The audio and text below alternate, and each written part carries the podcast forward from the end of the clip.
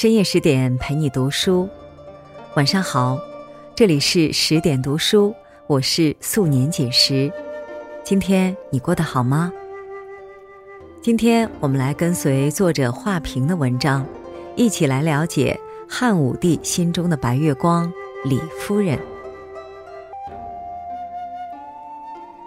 人都说最是无情帝王家，后宫里的女人。能善始善终已属大幸，而活成帝王心中的白月光，基本上是可以封神的存在了。历代帝王中，汉武帝的寡情薄恩是出了名的，他宠幸过的女人基本没一个好下场。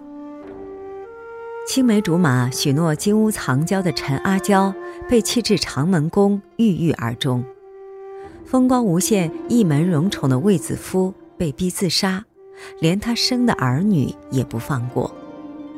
充满传奇色彩的钩叶夫人，更是因为帝少母壮的残忍理由，成了江山社稷的牺牲品。然而，唯有一个女人，活着的时候受尽恩宠，死后还让汉武帝一直念念不忘。她就是李夫人，风华绝代，翩若惊鸿。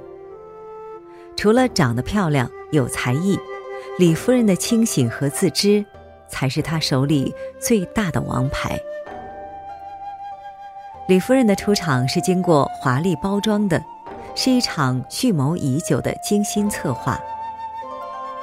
李夫人的哥哥李延年因精通音律，深受汉武帝喜爱。一次宴会，李延年唱了一首自己新作的佳人曲。北方有佳人，绝世而独立。一顾倾人城，再顾倾人国。宁不知倾城与倾国，佳人难再得。汉武帝听完后，高兴之余又怅然若失。世间真有如此倾国倾城的美人儿，该上哪儿寻觅呢？就在这时。汉武帝的姐姐平阳公主笑意盈盈的推荐，这样的佳人不是别人，正是李延年的妹妹。就这样，李夫人走进了汉武帝的世界。平阳公主就是向汉武帝推荐卫子夫的那一位。此时，汉武帝的身边，卫子夫年老色衰，宠妃王夫人不幸仙逝。偌大的后宫急需新鲜娇媚的容颜来填补。李夫人的出现恰逢其时，汉武帝一见李夫人，立马惊为天人。再加上李夫人歌声曼妙，舞姿轻盈，有如仙女下凡，很快成了未央宫的新宠。李夫人有多受宠呢？历史上有一个小故事。有一次，汉武帝去了李夫人的宫里，忽然头有点痒，就摘下李夫人头上的玉簪来搔痒。此事传开后，宫人们纷纷效仿，头戴玉簪，以期能得到汉武帝的青睐，以至于当时京城的玉价都翻了好几倍。玉搔头的典故由此而来。汉武帝此举虽小。却显示出对李夫人的亲昵和娇宠，他们之间不像一般的帝王和嫔妃，满是客套和礼仪，倒像是一对寻常的恩爱夫妻。李夫人虽然备受恩宠，但她从不恃宠而骄，她做人沉稳，行事低调，对皇后礼敬有加，和后宫嫔妃相处和睦。李夫人歌姬出身，比出身寒微的卫子夫还要不如。盛宠之下，她没有忘乎所以、嚣张跋扈，而是一直保持清醒的头脑，恪守本分，明白自己的身份和地位，清楚自己的处境和需求，在波谲云诡的后宫走得平稳又顺畅。足够清醒的女人才能活得漂亮。随着李夫人的受宠，李氏一门也飞黄腾达。他的哥哥李延年和李绩先后被加封，另一位哥哥李广利被封为二师将军，多次带兵讨伐匈奴。李家一时风头无两，堪比前些年得宠的卫子夫家族。可惜自古红颜多薄命，李夫人自幼体弱，生下儿子后因生产耗了太多体力。没过多久就卧床不起。李夫人病重期间，汉武帝时常亲自去探望她，但李夫人总是用被子蒙住头，不让汉武帝见面。蒙着被子，李夫人把儿子和兄弟托付给汉武帝，请求汉武帝厚待他们。汉武帝许诺。只要能见上一面，就可以赏赐千金，授予他的兄弟尊贵的官职。李夫人还是坚持不肯见面。她说：“受不受尊官都在于陛下，不在于见妾一面。”汉武帝再三要求看一眼，李夫人就是不答应。后来，他索性转过脸去，流泪叹息，不再说话。汉武帝很不高兴的离开了。李夫人的姐妹们听说这件事，都责备她为什么不和皇帝见上一面，当面托付兄弟和儿子，现在惹得皇帝生气，不是更糟？李夫人说了一段流传千古的话，她说：“我之所以不想见皇上。”正是想将兄弟的事托付给他。我出身寒微，因为容貌美好获得宠爱。大凡以色示人，色衰则爱迟，爱迟则恩绝。皇上之所以还能念念不忘来看我，正因为我美好的容貌。如今我病入膏肓，容貌衰败。若现在让他见到，一定会心生嫌恶，避之不及，又怎会在我死后善待我的亲人呢？不得不说，李夫人真是人间清醒。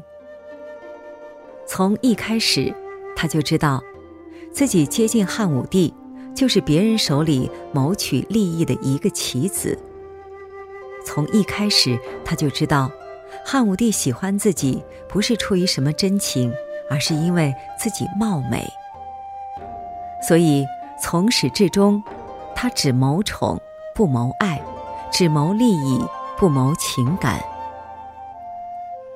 相对于一些女人争风吃醋，妄想皇帝对自己痴情专一；相对于一些女人野心勃勃，一受宠就想入非非。李夫人的生存之道就高明很多，有分寸，拎得清，才是李夫人最大的魅力。李夫人去世后，汉武帝对她思念不已，空荡荡的宫殿内再也听不到李夫人婉转的歌声，看不到李夫人窈窕的身影。为了排遣对李夫人的思念。他让画师画了一张李夫人的画像，挂在甘泉宫，日夜观望。为了梦到李夫人，一睹她的芳容，汉武帝甚至穿上东方朔献的梦草。当天晚上果然梦见了李夫人，人们将这种草叫做怀梦草。据说有一天，汉武帝到上林苑游玩。时至秋日，秋风萧瑟，落叶翻飞，汉武帝情不自禁地想念起李夫人来。在阎良室休息时，睡意朦胧中，似乎看到李夫人走了进来，赠武帝横无香。醒来后，枕畔席间确实飘着一缕幽香，汉武帝因此改阎良室名为宜芳孟室。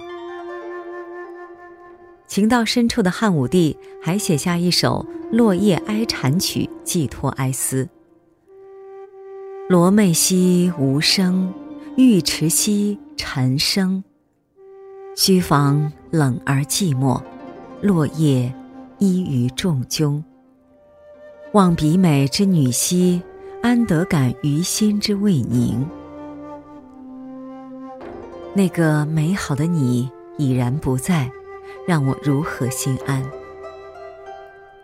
冷酷绝情的汉武帝竟写出如此情意婉转的诗，也实在是难得。更有意思的是，《落叶哀蝉曲》被美国著名诗人庞德改译成《刘彻》。刘彻一诗还被称为美国诗史上的杰作。后来，汉武帝对李夫人的思念日益加深，便找来方士设坛做法，为李夫人招魂。在方士的一番操作下，烛光摇曳中，悠悠帷帐内隐约见一身影翩然而至，身姿动作简直与李夫人一模一样。汉武帝正要上前，那身影却又飘然离去。汉武帝黯然神伤，他凄然地说：“是邪非邪，立而望之，偏何姗姗其来迟。”汉武帝还专门写了一篇悼文，悼李夫人赋：“美莲娟以修护兮。”命超绝而不长，是新官以言助兮，敏不归乎故乡，呜呼哀哉，想魂灵兮。写得情真意切，催人泪下，世人都感动于汉武帝用情至深。其实，与其说是汉武帝一往情深。不如说是李夫人清醒自知。她把自己最美的模样留给了汉武帝，以至于他死后多年，汉武帝一直对他念念不忘。不知道汉武帝看到他病中憔悴、丑陋难堪的模样，还会不会对他这般思念？他的一生从得宠到结局，似乎都稳稳的。把握在自己手中，不曾狼狈不堪，不曾跌落尘埃。女人是情感动物，最容易在感情中迷失自己。然而，唯有清醒理智的女人，才能掌控人生的方向，活得更高级。故事的最后，李夫人的兄弟们因为太过作死，被汉武帝诛族。并没有因为李夫人的临终所托而网开一面，但仅仅凭着“倾国倾城”“姗姗来迟”这些让人无限遐想的词语，李夫人也称得上一代奇女子。她最大的魅力在于在爱的洪流中懂得有所为有所不为，不破原则，不触底线，从来不曾迷失自己。生活中，很多女人在感情里付出所有真心，最后被无情辜负，伤得体无完肤。李夫人的一生还是幸运的。活得清醒的女人，永远知道自己想要的是什么，明白自己为什么而活。生活中有方向，感情中拎得清，一步一步活成最好的自己。蒲伯说：“我们航行在生活的海洋上，理智是罗盘，感情是大风。作为女人，只有当你一路清醒，才能更好的驾驭生活，过自己精彩的人生。”好了，今天的文章我们就分享完了。更多美文，请继续关注十点读书。我是素年锦时，在河南鹤壁。祝你晚安，做个好梦。